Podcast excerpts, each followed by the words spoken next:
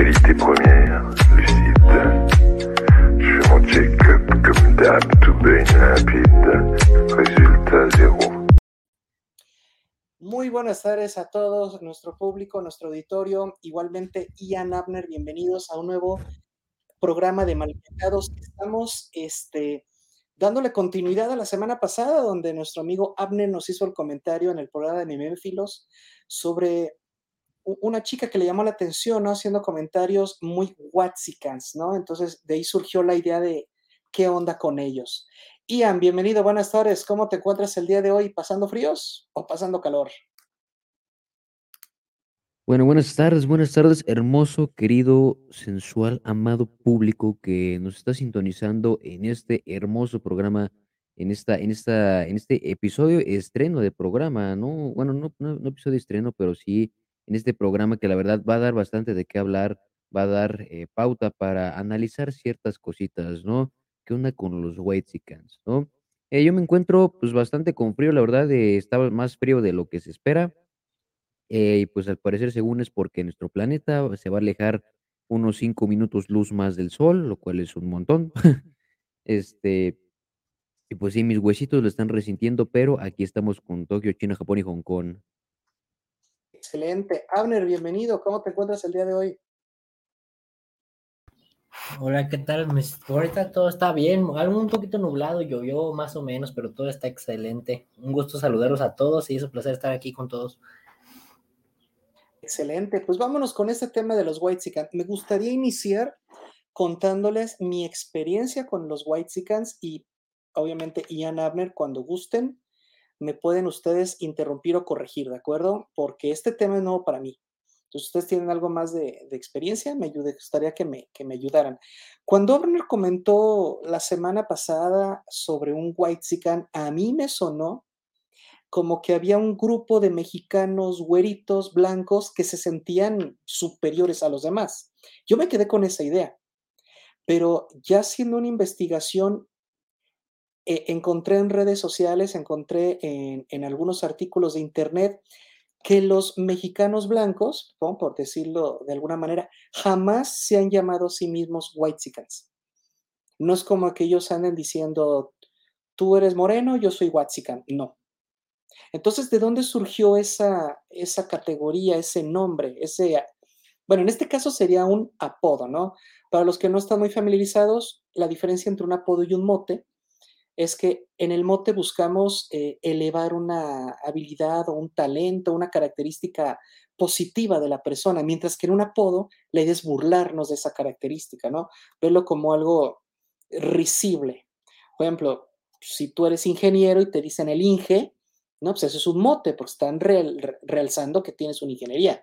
¿No? Si tienes sobrepeso y te dicen el gordo, pues es un apodo, porque lo que quieren es hacer sentirte que ese es un defecto, ¿no?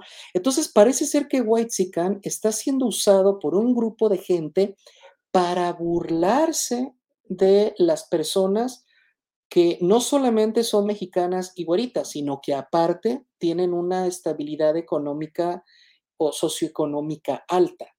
Entonces, qué interesante, parece ser que ahora son las personas de abajo, por decirlo de alguna forma, los que están agrediendo, atacando, siendo bullying y siendo racistas y clasistas con la gente de nivel socioeconómico elevado. ¿Estoy entendiendo bien o de verdad me equivoqué? Dice Amner, este, no sé si quieras iniciar tú, ya que fuiste el, el- el- el- que nos dio origen a esta, a esta temática, Abner. ¿Qué opinas? ¿Ando en lo correcto o tú que investigaste? Bueno, profe, yo no, así investigar, investigar, no. Ah, en conforme a lo que usted mencionó, pues no es así de que diga que es un grupo que se organiza a sí mismo, sino que es una etiqueta o denominación a cierto grupo de personas que tienen ciertos comportamientos un poco elitistas o clasistas en algunas ocasiones. Ujú. Pero si lo tienen o uno cree que lo tienen.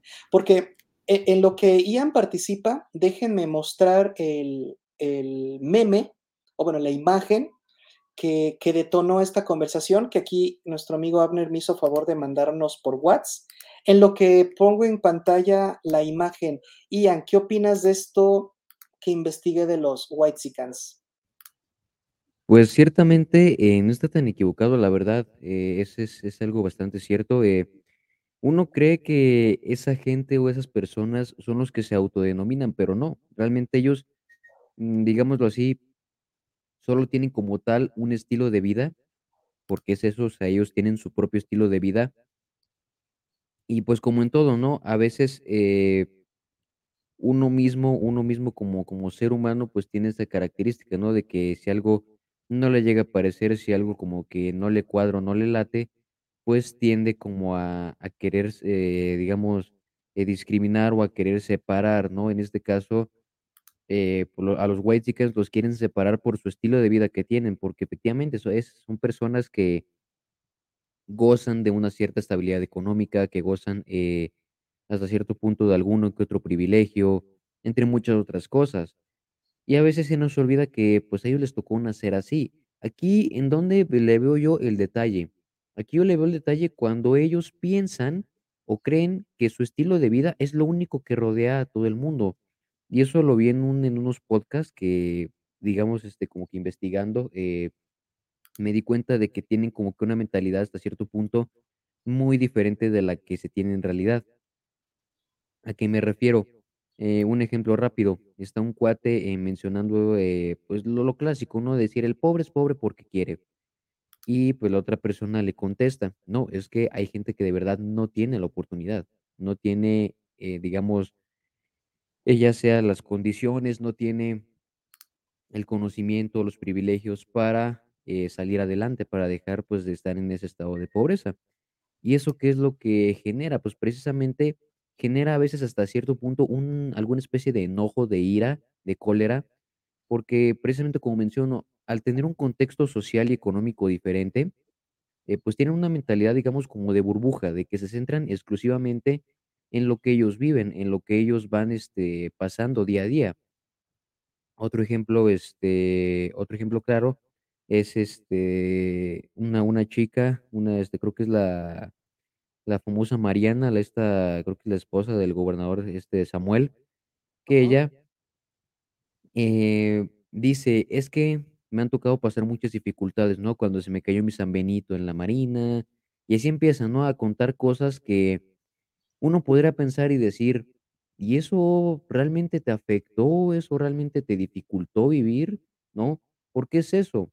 Ellos lo lo ven desde su perspectiva.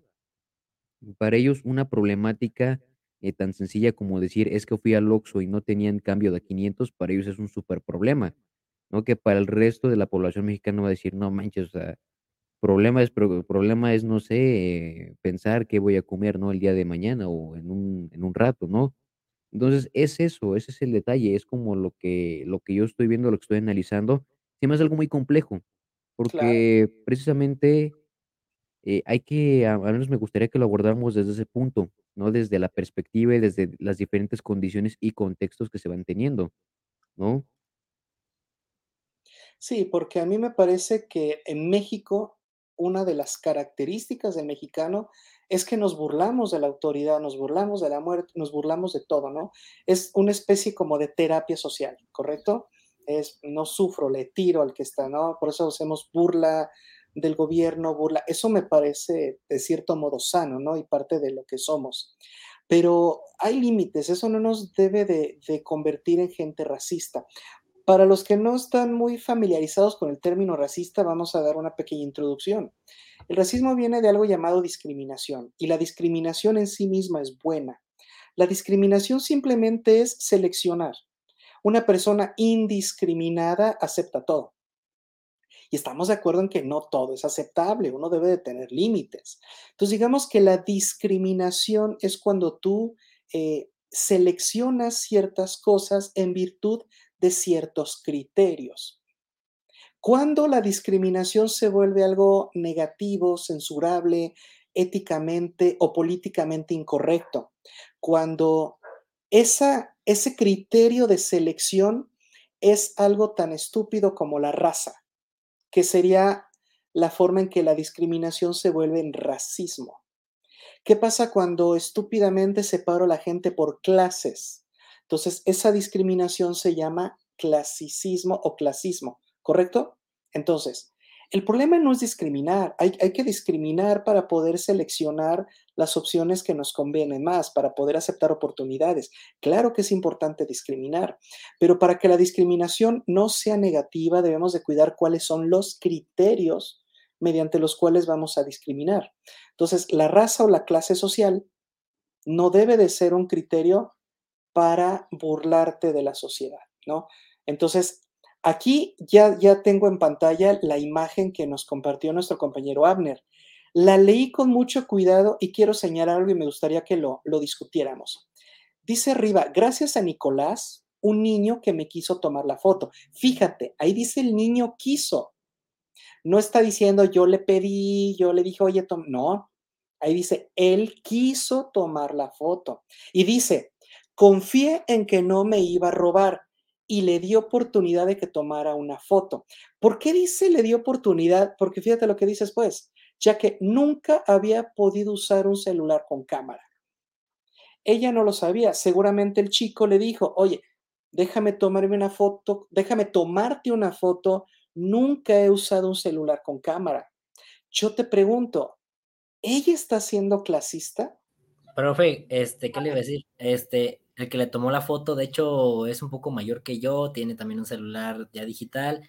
Ajá. Y aquí hay un problema en la lectura porque dice, un niño que me quiso, me Exacto. quiso, no, allá es otra agregación. Pero ¿cuál es la correcta? Porque yo solo, puedo, es que tú estuviste presente. Cuéntanos la historia. ¿Qué parte de este texto está mal?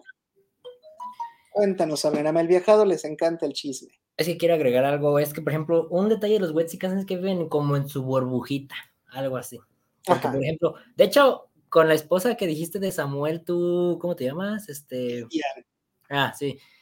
De hecho, es más, todavía más payaso Samuel, porque incluso, de hecho, a esto se hizo muy polémico, no sé si lo vio, maestro, que en los noticieros, este, se llegaron a burlar de él que porque decía que para él sufrir mucho y tener una vida bien pesada era que se lo llevaban a las como a las 7 de la madrugada a jugar minigol.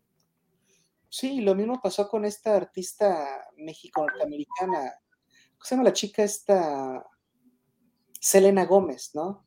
Que tengo una vez dijo, es que ustedes no saben lo que es buscar centavos para pagar mi Uber, ¿no? sí. dijeron. Pero a ver, yo les pregunto una cosa. ¿Quiénes somos nosotros para burlarnos de lo que la gente considera un problema. Les voy a decir algo, ustedes saben que soy consultor y terapeuta filosófico. Y del 100% de los pacientes que tengo, les puedo así a promedio decir que el 80% no tiene problemas. Ellos creen que tienen problemas y no los tienen. Eso me da la, la, la autoridad de burlarme de ellos, decirle, no, ¿cómo vienes tú? Si no es un problema, pero claro, de hecho vamos a hacer un poquito de historia. Víctor Frank inició la logoterapia, la tercera escuela de psicoterapia tradicional veneciana, precisamente porque en Beverly Hills tenía muchos pacientes ricos que se quejaban de cosas como, tengo una crisis porque no sé si comprarme un Mercedes o un Rolls Royce. Y, explotó un día Víctor y dijo, neta, es para ti un problema. Yo salí de un campo de concentración, me mataron a mi familia y tú vienes a quejarte de esto y el mismo Víctor reconoce que no debió haber explotado. La otra persona, desde su burbuja, determina lo que es para ella un problema. Porque también podríamos decirnos, Abner, no sé si estás de acuerdo, en que entonces la gente de otra clase social o de otro color de piel, también desde su propia burbuja o desde su propio contexto, considera que otra cosa es problema. Aquí yo te pregunto, ¿es una cuestión de perspectivas nada más? ¿O de verdad los Whitexicans están completamente, eh, son una cosa que deberíamos de eliminar de la sociedad?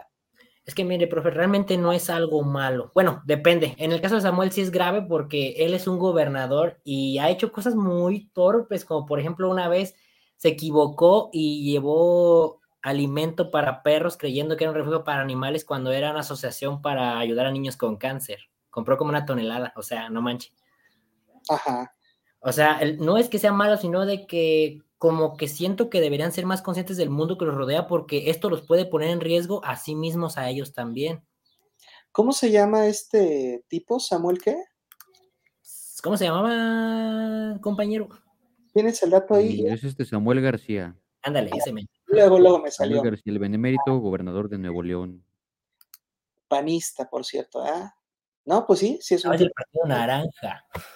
Sí, correcto. de hecho, este, algo que menciona el compañero Abner es muy cierto. eh, sí, como que están muy despegados de la realidad, pero también algo que menciona maestro es muy cierto. eh, el hecho de que ellos les pasen ese tipo de situaciones no nos pone como en posición de juzgarlos, no nos pone, digamos, en, en esa situación, en esa condición de, de querer hacerlos menos, porque es como lo que mencionaba, lo que mencionábamos hace un par de programas eh, que a veces con tal, o bueno, con tal de tener, digamos, a cierto punto alguna superioridad, o muchas veces por querer, digamos, eh, hacerlo ver más pequeño, pues se minimiza, se, invi- se invisibiliza, o simplemente se, se, se toma como un cero a la izquierda, ¿no? Ujú. Entonces, eso es lo que al menos yo considero que hasta cierto punto está mal, porque pues bien es cierto, ¿no? O sea, cada quien tiene derecho de vivir y de pensar como quiera, pero eso no nos da derecho a los demás de criticar, de juzgar, de decir, ay, esos no son problemas, A ¿no? menos que esté haciendo daño. Ah, exacto, o sea, ya cuando afecta a terceros, ahí es ya cuando sí toca intervenir y cuando toca hacer algo, pero mientras sean ellos solos, pues realmente no tendremos por qué estarlos criticando. Ahora, aquí también veo otro problema. Está este el detalle de que muchas de estas personas suelen tener muchos seguidores, son porque la mayoría son, pues, este, son influencers, son gente influyente que tiene una cantidad enorme de seguidores. Y aquí el problema que yo le veo es que empiezan a infundir como este tipo de pensamientos y se meten en polémicas que la verdad es que al menos sí da un poquito como de, de qué pensar, de, de decir, ok, está bien que así te sientas, está bien que así lo hayas pasado, pero Ahora sí que eso más bien yo lo veo como como eso, ¿no? Más bien como una forma de, digamos, pues sí, de compartir, ¿no? De transmitir, pero a la vez como que sí me da un poquito de miedo, porque luego eso se convierte a a lo mejor en algún mensaje subliminal y, pues, puede afectar a la población. Eso Claro, afecta en en y puede afectar a la población en muchas formas. Es ahí donde también como que me llega a causar un poquito de ruido, sobre todo porque hoy en día, y esto me lo confirmarán, este, los 2 eh, ya se ha perdido muchísimo el pensamiento crítico, o sea, ya la gente no se toma, eh, la molestia de investigar. Y digo, esto es un ejemplo que me pasó hace rato, de hecho, mientras estaba en clases. Digo, no voy a decir el nombre del del compañero, pues, porque va en va en va en, este, es compañero de carrera, para no quemarlo, eh, pero de repente salió el tema, ¿no? De de del ejercicio, justamente. Y me dice: "No, es que yo me lastimé el hombro porque una señora me dijo que tenía que hacer ejercicio, eh, levantando peso, que porque haciendo peso se quemaba más grasa, ¿no? Que la grasa se convierte en músculo". Yo escuchándolo, la neta, sí no aguanté y dije: "Eso no eso es imposible, carnal, eso no pasa, eso no puede ser", porque son compuestos totalmente diferentes. La grasa y el músculo son 2 tipos de tejidos totalmente diferentes. Me dice: "No, pero es que sí me dijo que era así, que va así y asá". Y le digo: "No, carnal, es que está mal eso" por esto y por otro y por aquello. Y al final lo que me dijo es: "Ay, pues no sé, pero yo le hice caso y me lastimé", ¿no? Y ya después, en buen plan, pues todavía hasta investigué, ¿no? Para mostrarle artículos y le leí: "Mira, carnal, es que aquí dice que esto es lo otro y aquello". Nada más se me quedó viendo así de: "Ah, pues sí es cierto, ¿verdad?", ¿no? Y a mí, ah, o sea, como que dándome el avión, pero a la vez como que queriendo escuchar, ¿no? Y ese es el problema. O sea, la gente, tú le puedes asegurar algo y te lo va a creer. Y ese es el problema muchas veces con este tipo de de de personajes, los whitexicans que a veces tienen una percepción del mundo, no no voy a decir equivocada, pero sí, digamos, como que un poquito alejada de la realidad, y eso genera precisamente sí, efectivamente, o sea, genera como que este este tipo de de ideas, de pensamientos que a la larga van afectando, pero ¿no? ¿O Alejandro, ustedes qué opinan? esa es mi pregunta, ¿de qué realidad? Porque, o sea, ¿tú estás suponiendo que hay una sola realidad? ¿O podríamos pensar que los whitexicans tienen su propio entorno, su propio, eh, sus propias relaciones socioeconómicas, por lo tanto, ¿no pueden ellos tener su propia realidad? Más bien la realidad es fija, más bien sería la forma en la que se perciben o en la que interpretan su alrededor. Eso, habíamos platicado en un conversatorio que la mente interpreta, nada más. El cuerpo percibe, el espíritu siente, la mente interpreta. Entonces, la mente de un whitexican interpreta el mundo de manera distinta que el resto. ¿Eso es un error? ¿Eso es decir, estás mal porque tu interpretación es diferente a la mía? Eso suena bien psicópata. Eso suena bien mal, o sea, ¿no puedo yo tener mi propia perspectiva? Mi propia realidad, que porque no es la tuya, entonces estoy alejado de la realidad. Porque quiero hacerles una pregunta, ¿por qué whitexicans? ¿Por qué no solo, eh, high class mexicans? Es decir, ¿no hay ningún moreno en la alta sociedad? ¿Todos son blancos en la sociedad mexicana? ¿O por qué solo criticar a los blancos? ¿Por qué? No Siento que esa etiqueta siento que esa etiqueta, profe, se lo pusieron principalmente porque ahorita están atacando ahora es a la inversa, aunque digan que no, si hay un racismo ahora No. contra la gente blanca, son bien hipócritas los que dicen que pelean contra el racismo. Es como un nazismo invertido, ¿no? Ahora va la nuestra, ahora vamos a ti pero, ¿hasta qué punto criticas algo, pero lo repites? Entonces, si te fijas, aquí Ian tiene, es perdón, Abner tiene una gran ventaja.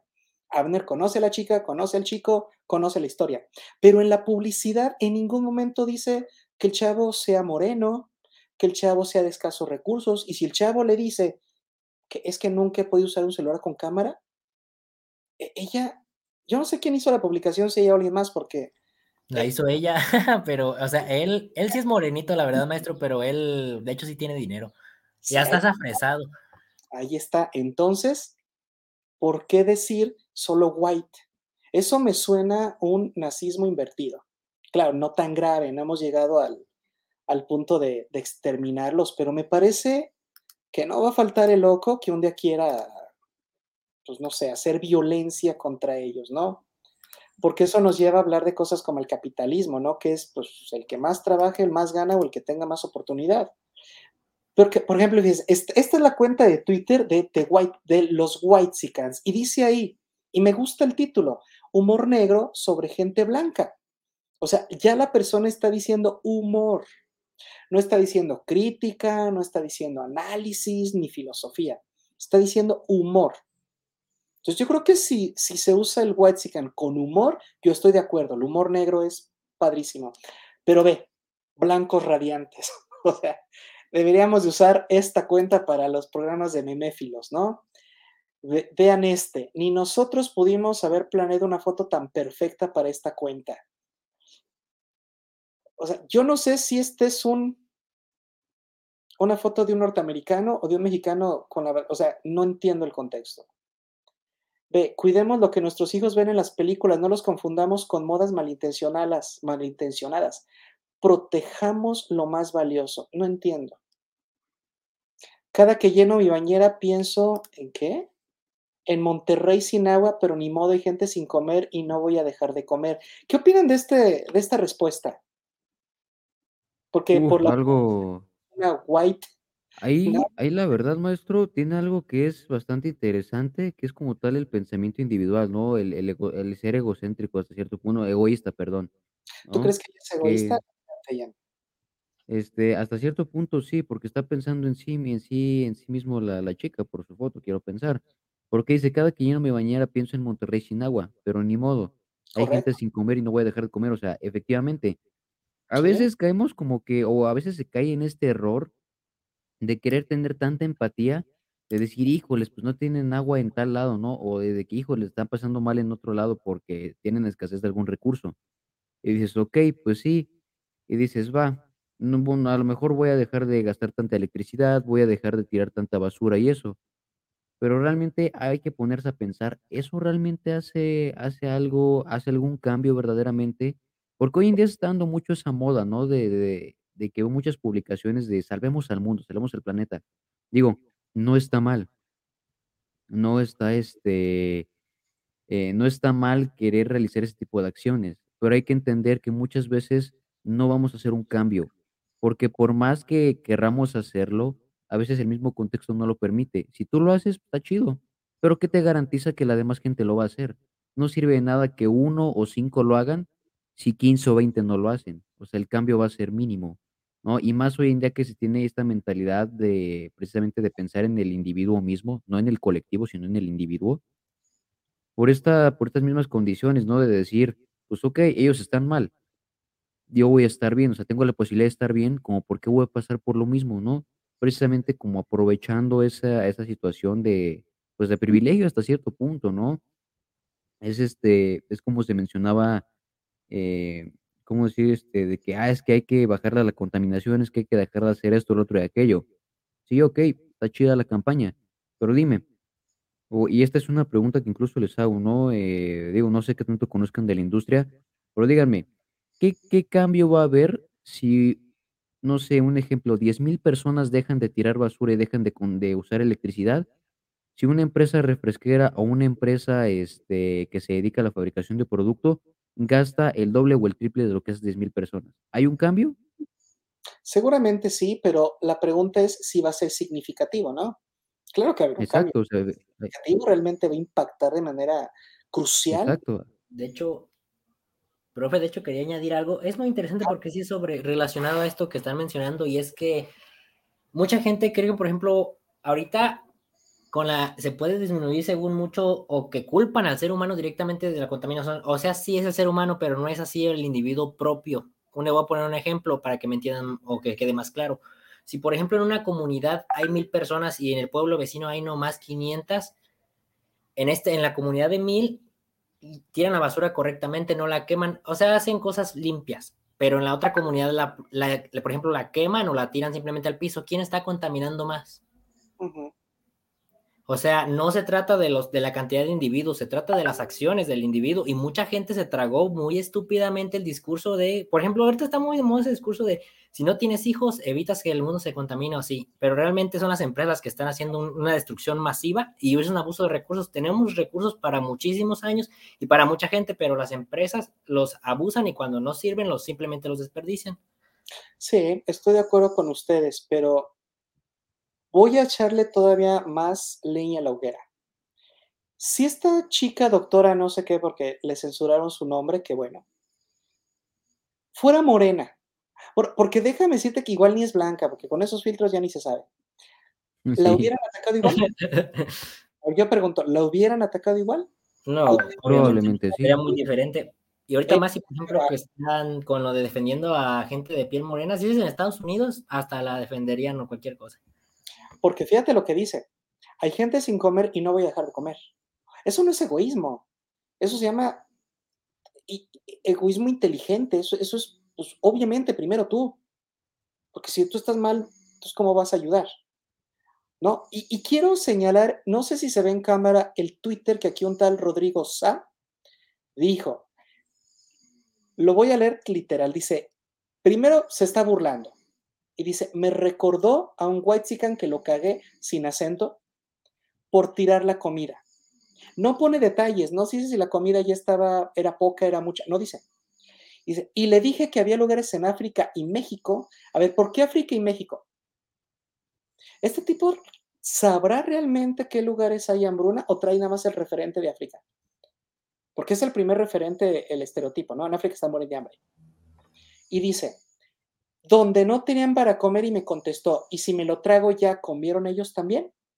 A ver, ¿qué opinan de este tuit? Antes de dar mi opinión, ¿qué opinan de este Rodrigo? ¿A favor, en contra? ¿Qué opinan?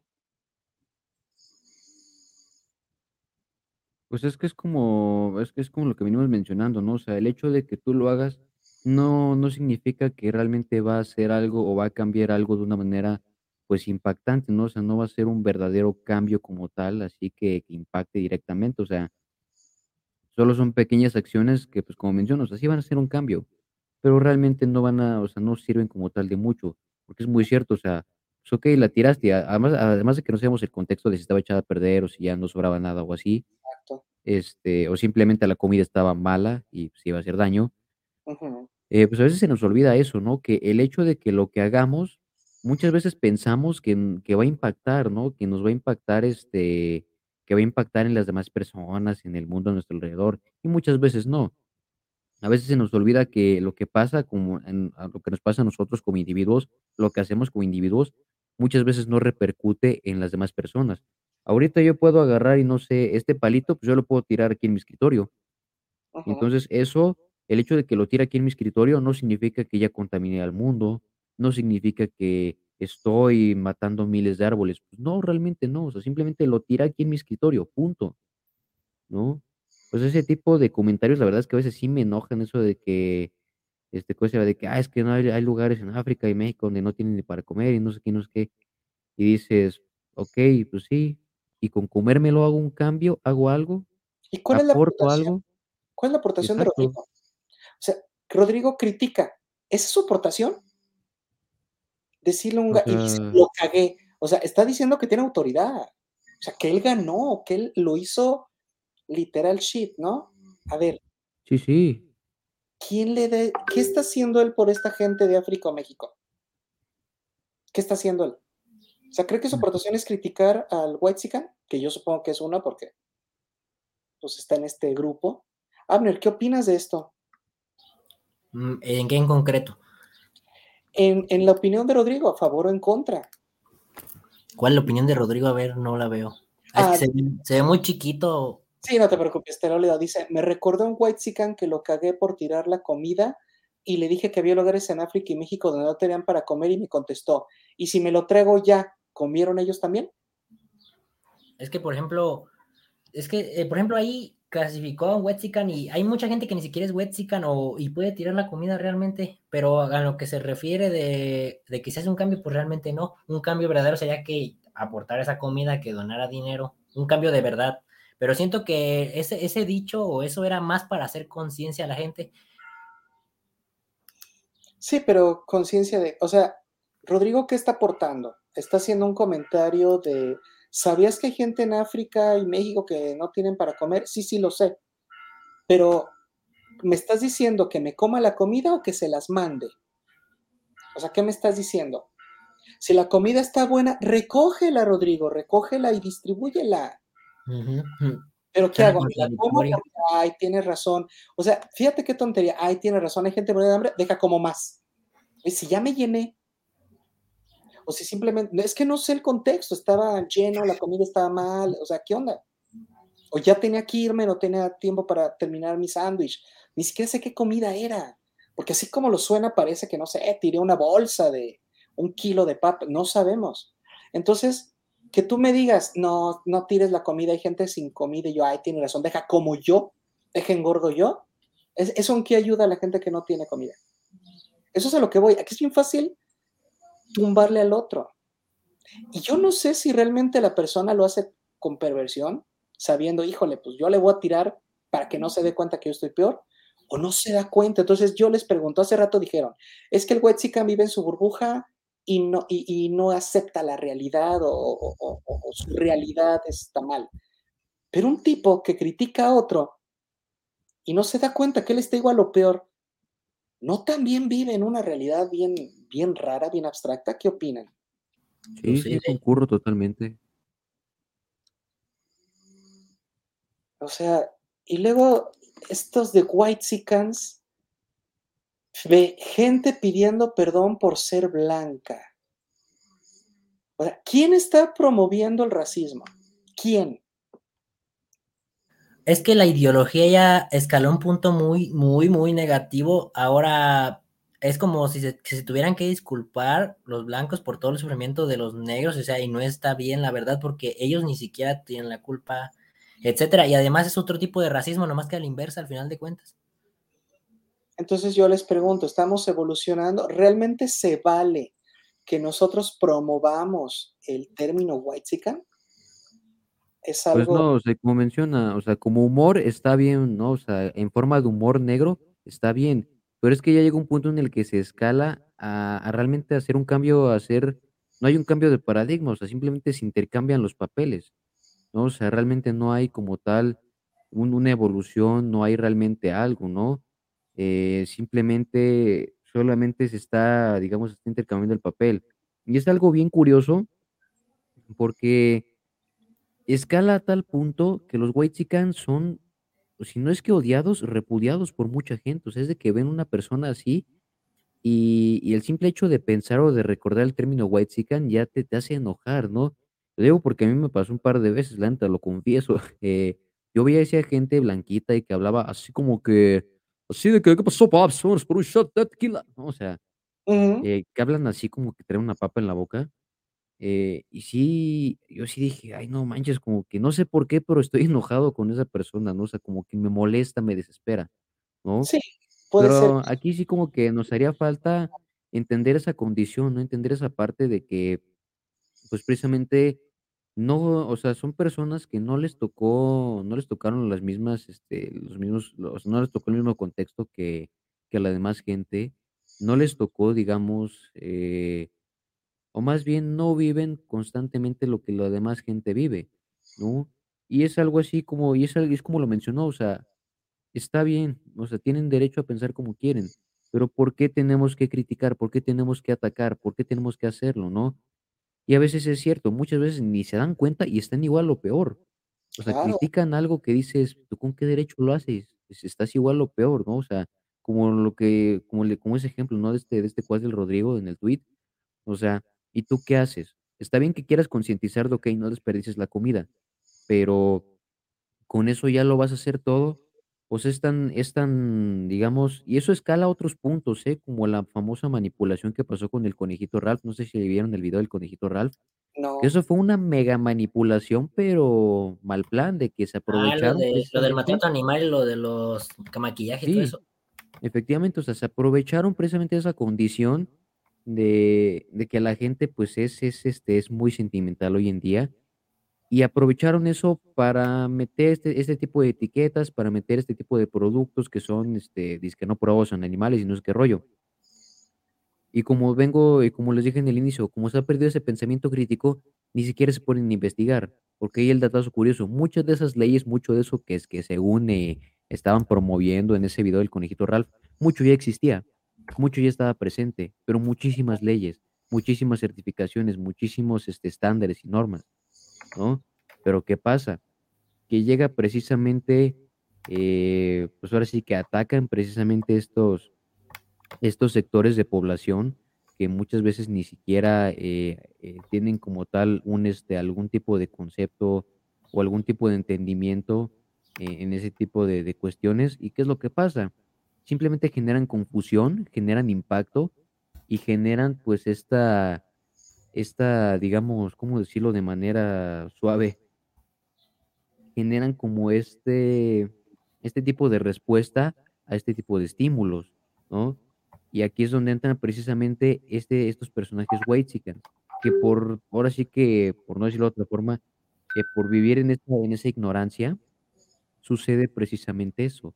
No, no tienen como tal estos conceptos y al ser influencers generalmente lo van compartiendo con todo el mundo.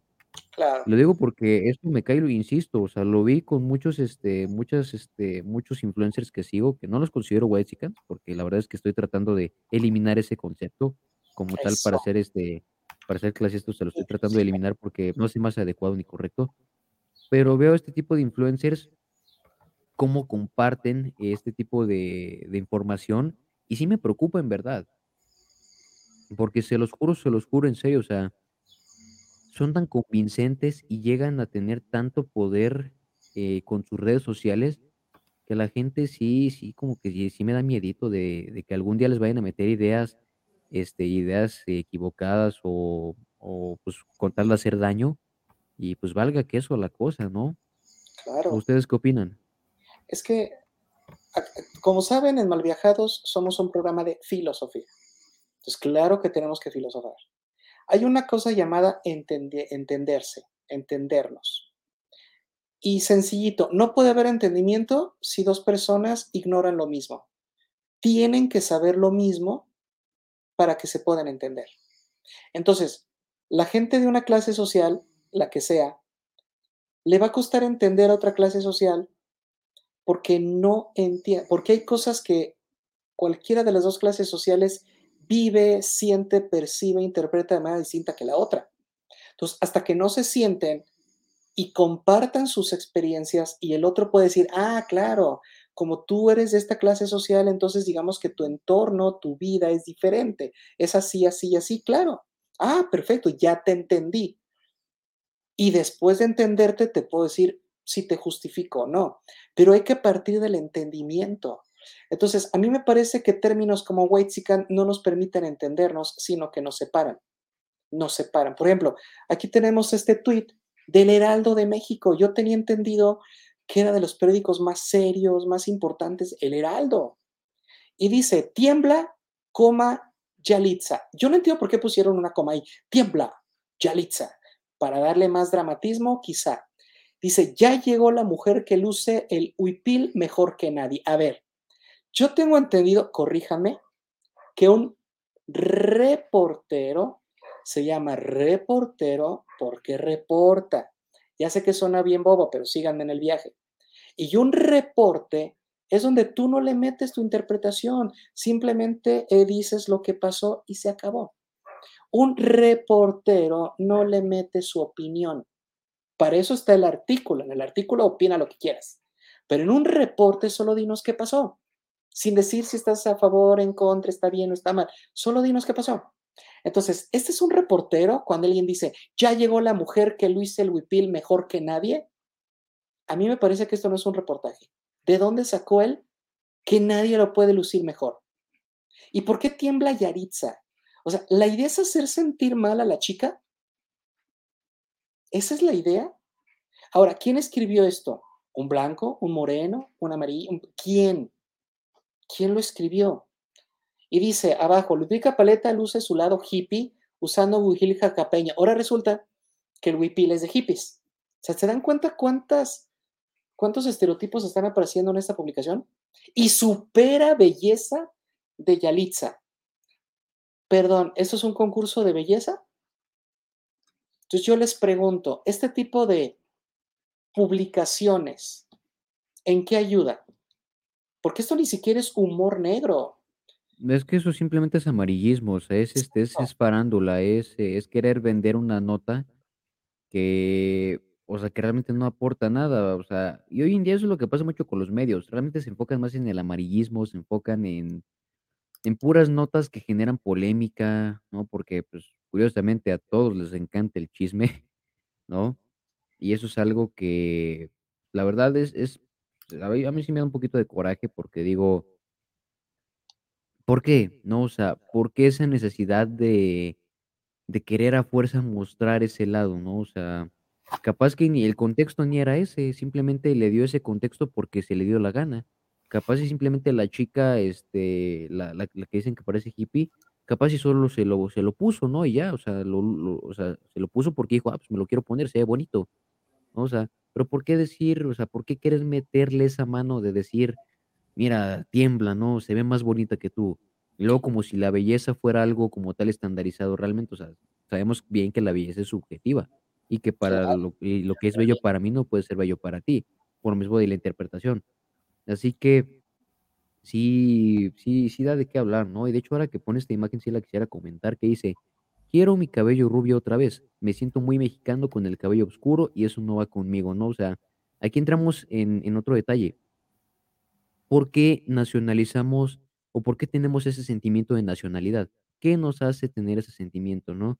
Es como alguna vez nos preguntó en clase de historia, eh, no sé si lo recuerda, maestro, que nos preguntó, ¿por qué son mexicanos? ¿Qué es lo que los hace ser mexicanos? No nos preguntó y realmente no supimos qué responder.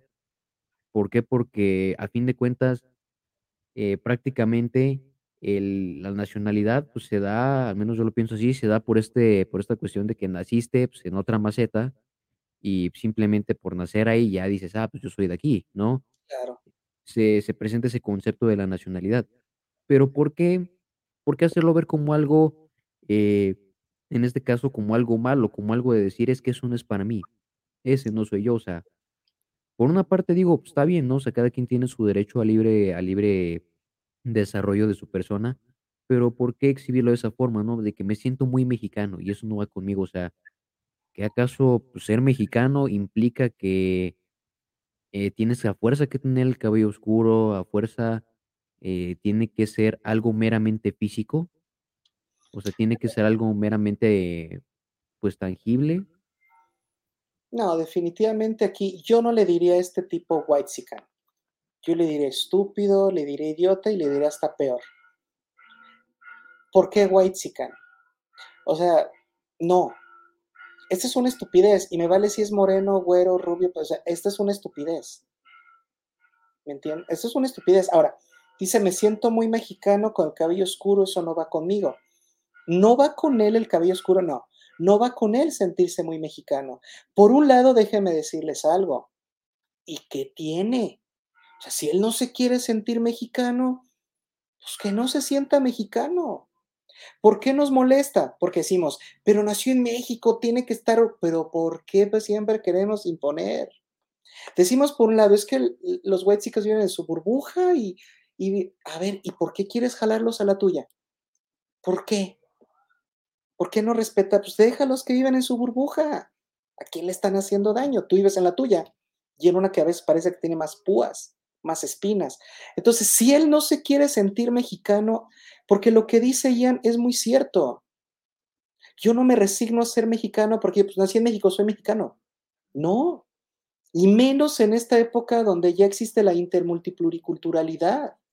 Entonces, yo puedo ser, yo siempre que me presento lo digo, yo soy ítalo-mexicano porque me encanta mi cultura mexicana, pero también me encanta mi cultura italiana y hago una mezcla de ambas.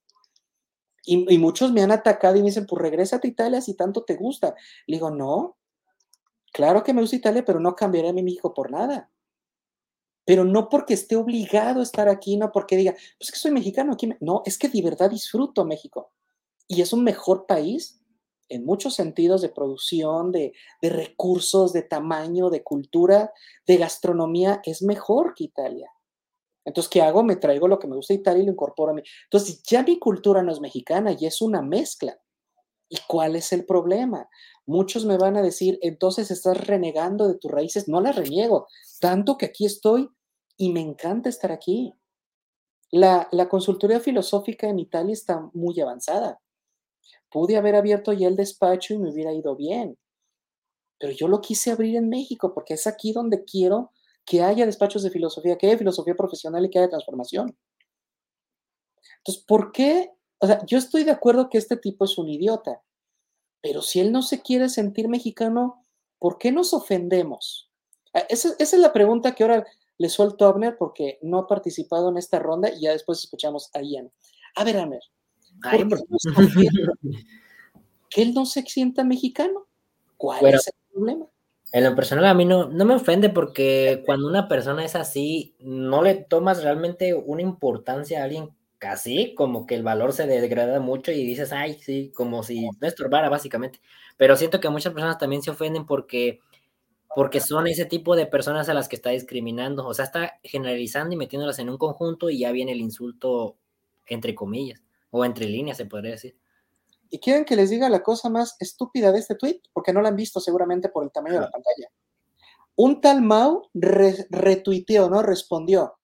Pues, ¿qué te digo? Si por mexicano quiere decir mestizo o indígena, esa loca, a ver, a ver, esa loca, el tweet es de un hombre, de un tal Manuel. O sea, ¿este tipo habrá leído el tweet? Siquiera se fijó que lo escribió, así fue esta loca. Además, ¿por qué decirle loca? Olvídate de que le cambió el género, o sea, loca. ¿No se ha dado cuenta que a pesar de los filtros, las cirugías plásticas y los tintes, sus ancestros indígenas, a ver, ¿cómo sabes? ¿Qué tal si es un europeo que tiene años en México? ¿Sus ancestros son indígenas? Está como Manuel, ¿no? que toda su familia creo era española. Pues ahí está. Para empezar, indígena no significa mexicano, de una vez. Indígena significa que es del país original. Entonces, si yo, por ejemplo, nazco en Italia, soy indígena de Italia, porque ese es mi lugar de nacimiento, es mi lugar donde yo me muevo. Si nazco eh, eh, en donde te gusta, en Canadá, soy indígena de Canadá. Entonces, ser indígena significa de dónde nací, nada más. No es, o sea, México no es, el término indígena no es exclusiva de México. También quitémonos de la cabeza de que es que somos especiales porque somos indígenas. Pues todos los que nacen en un país son indígenas de ese país. No, no sé si soy claro, pero la gente critica sin realmente investigar. Luego dice, las cirugías plásticas, los dientes, sus ancestros indígenas, de los que deberían estar orgullosa. ¿Por qué? Y otra vez le dice mujer, ¿debería estar orgullosa? Yo te pregunto, ¿debemos de estar orgullosos de un pasado por el simple hecho de que es pasado? O sea, aceptar que el por qué es pasado y es bueno, no hay que criticarlo, no hay que analizarlo. Digo, que yo sepa, mis ancestros mexicanos mataban vírgenes, sacaban corazón y, eran muy peloneros, ¿cierto o no? O digo mentiras, hasta donde sé. Éramos o no éramos, la raza azteca era peleonera. Y era bien. Sí, demasiado. Eran, eran muy temidos en todo México. Tanto así que hasta los españoles, si no hubiera sido por su tecnología, pues se los echaban también al plato. ¿Y debemos estar orgullosos de eso, Ian? Al menos en lo personal, es que Ajá. aquí le va, maestro. Aquí tenemos también esta condición de precisamente de un orgullo, a veces mal enfocado o mal, este, ¿cómo decirlo? Este, ah, caray, se nos fue el maestro. Sí, prosigue, pues ya que. Eh, bueno, prosigo.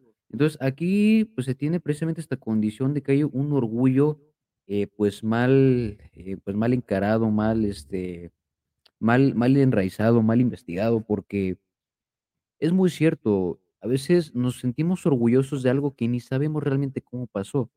¿Cuántas veces no ha pasado que uno, uno, uno se siente orgulloso de los logros que, de los logros que tuvo, ¿no? Eh, de los logros eh, que, que hubo en el pasado, pero realmente nadie se pone a pensar en qué fue lo que pasó, en qué fue lo que realmente sucedió para, este, digamos, para que llegara a tal cosa, ¿no?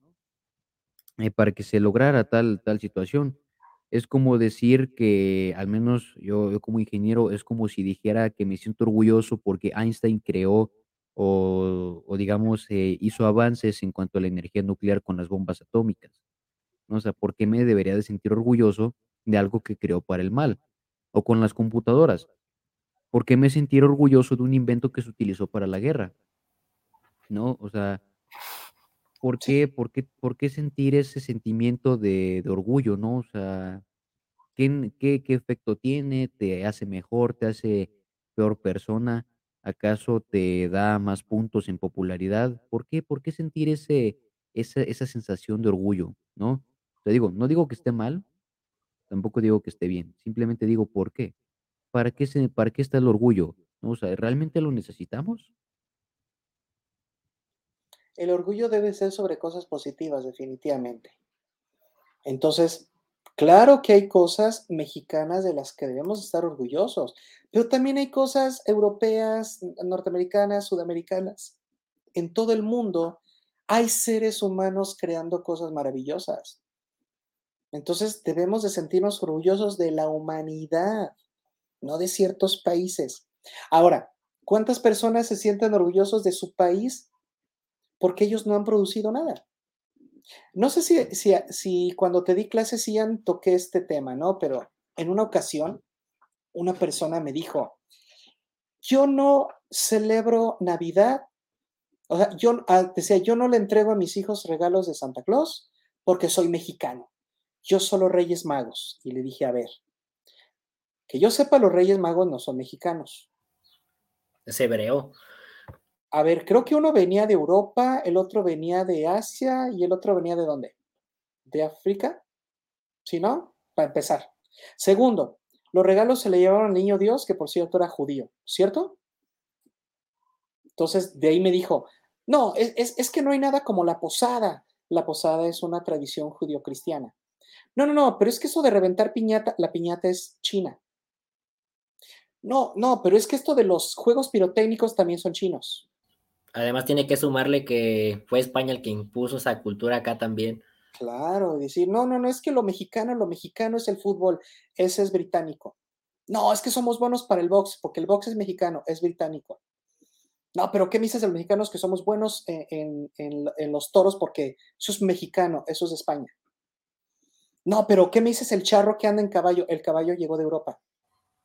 O sea, ¿por qué sentimos que somos mexicanos si no estudiamos nuestra historia?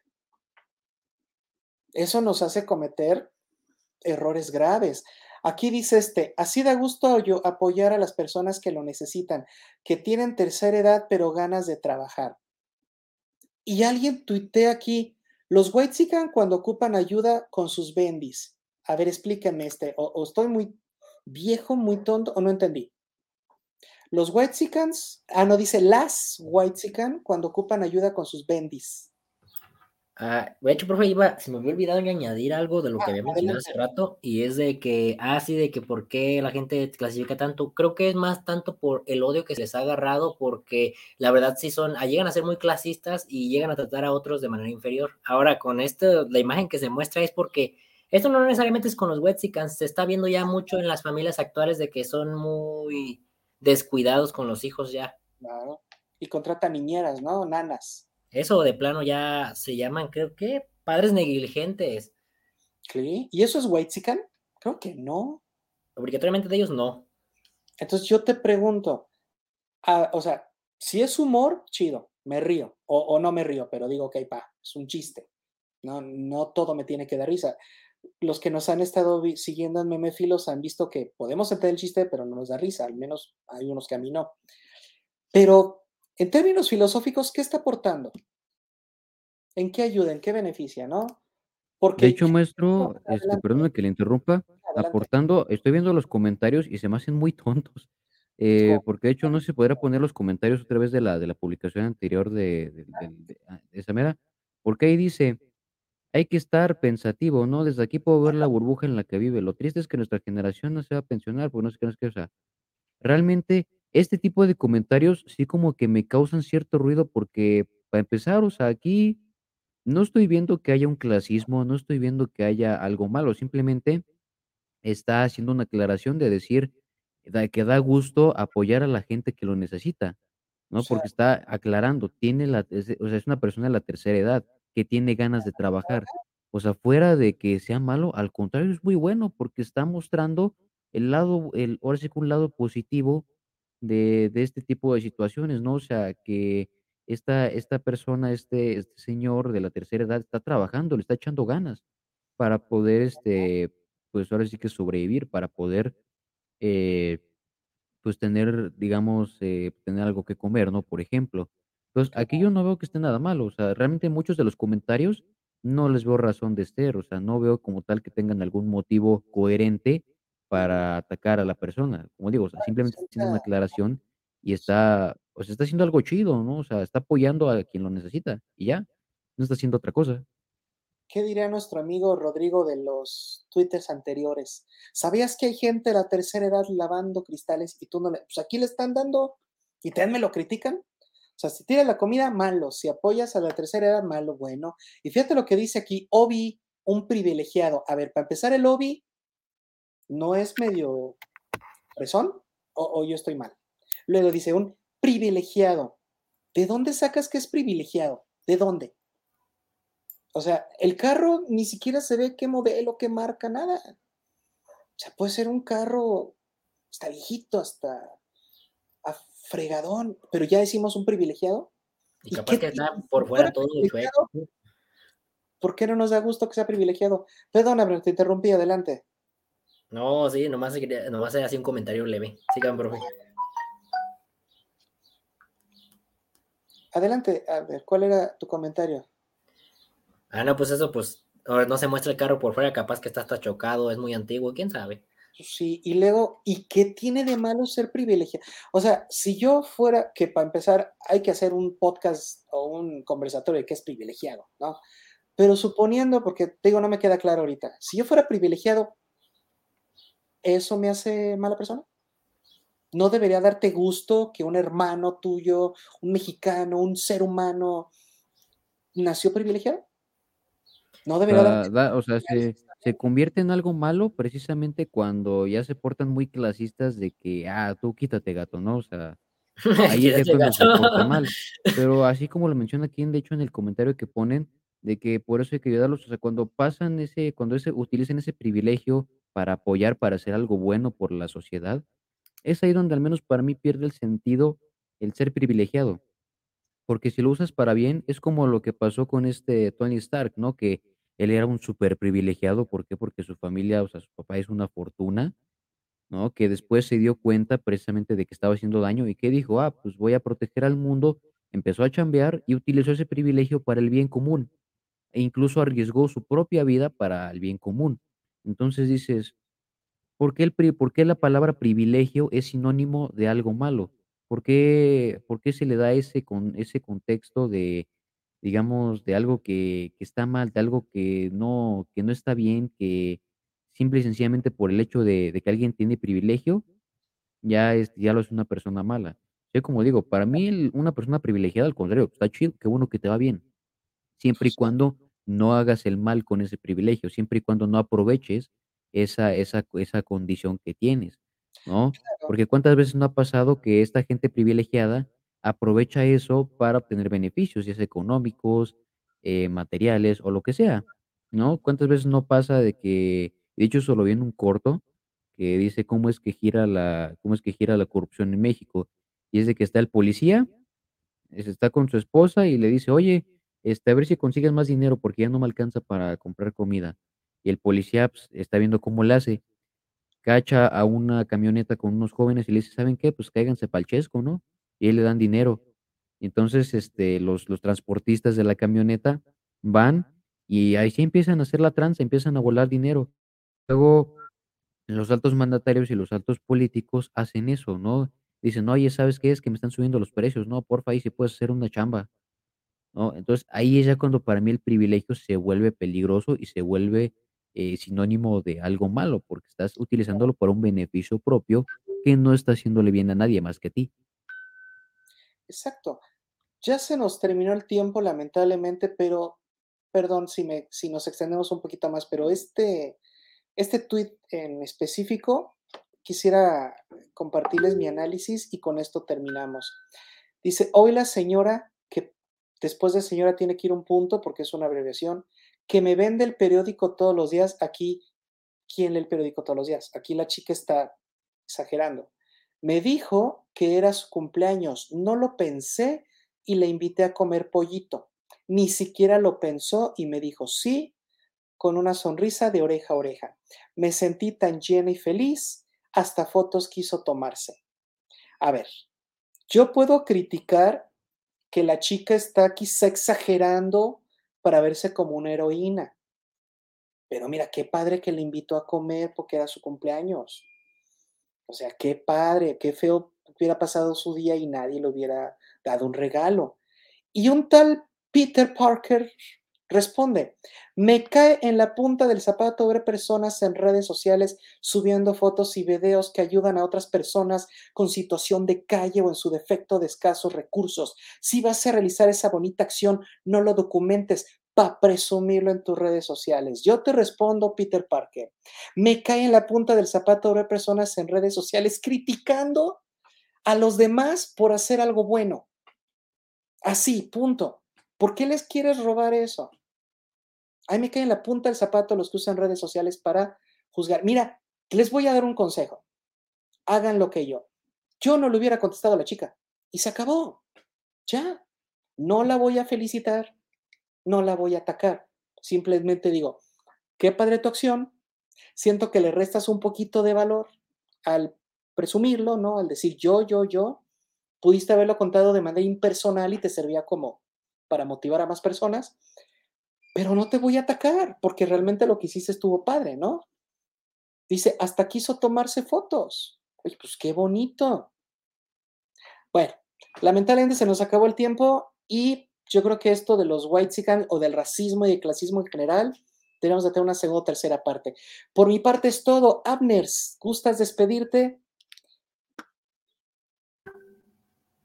Adelante, Eh, por favor. Pues fue muy agradable estar aquí con ustedes como de costumbre. La verdad, ahora sí nos extendimos y creo que profundizamos más que de costumbre. Pues a ver cómo nos va en la siguiente. Nos va a ir excelente. Ian, por favor, despídete como tú sabes despedirte. Ya sabes, invita a nuestros a nuestro bello auditorio a que nos siga porque, oigan, ¿qué creen? Muy buenas noticias. Estamos llegando a más de 800 personas. ¿Cuánto tiene mal viajados? ¿Dos meses quizá? No, no tenemos mucho. Ya estamos llegando casi a mil personas, pero solo 32 nos han dado me gusta. Solo 32 siguen a la página. ¿Qué les dices a esa gente, Ian? ¿Nos deben o no nos deben de dar like? Por favor, diles algo, por favor, anímalos. Efectivamente, efectivamente, muchas gracias por pasar la batuta y sí quisiera comentar, eh, pues como siempre, un gustazo estar aquí presente, compartiendo con ustedes, eh, filosofando, siguiendo el viaje, ¿no?